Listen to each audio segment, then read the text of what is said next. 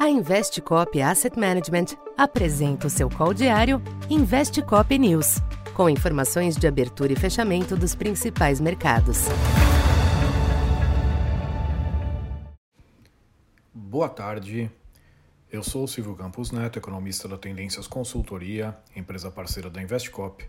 Hoje, dia 15 de junho, falando um pouco do comportamento dos mercados nesta quinta-feira.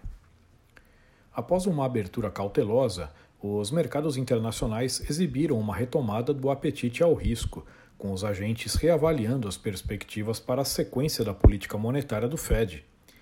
Nesse sentido, dados mistos da economia norte-americana divulgados hoje elevaram as apostas de que apenas mais uma elevação do juro será promovida, o que permitiu uma correção em baixa dos yields dos Treasuries.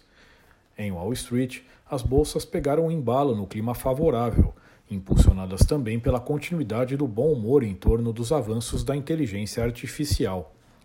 Na China, o Banco Central local reduziu a taxa de juros de um ano, ajudando a reanimar as commodities. Além da alta moderada do minério de ferro na Ásia, o petróleo teve um dia de ganhos expressivos, com Brent acima de 75 dólares. Aqui no Brasil, o dia trouxe uma pausa nos ativos, em uma acomodação natural após a valorização significativa dos últimos dias. A decisão de ontem à tarde da agência S&P de elevar a perspectiva do rating do país para positiva embalou os ativos no fechamento de ontem, mas fez os agentes relembrarem os enormes desafios para a confirmação de notas melhores. O Ibovespa ainda fechou levemente no azul, com pequena alta de 0,13 para 119.200 pontos.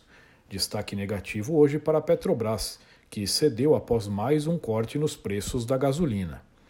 O câmbio reverteu a pressão da manhã diante da melhora global, mas não conseguiu ir abaixo do piso de 4,80. Na curva, as taxas curtas recuaram marginalmente após a pesquisa mensal de serviços fraca, mas os DIs médios e longos fecharam em elevação. Para esta sexta, os mercados internacionais seguem digerindo as importantes informações e movimentos da semana com o S&P 500 e o Nasdaq nos maiores níveis em mais de um ano, as bolsas podem fazer uma parada em dia de vencimento de opções por lá. A prévia da confiança do consumidor nos Estados Unidos será monitorada, com os agentes usando estes indicadores para avaliar até onde as taxas de juros poderão ser elevadas. Aqui no Brasil, os ativos devem manter a tendência de acomodação registrada hoje, a despeito do ambiente positivo, uma nova rodada de pressões do governo sobre o Banco Central e os relatos da defesa feita hoje pelo presidente Lula de prorrogar o programa automotivo fazem o contraponto. Então por hoje é isso. Muito obrigado e até amanhã. Essa foi mais uma edição Investe Cop News.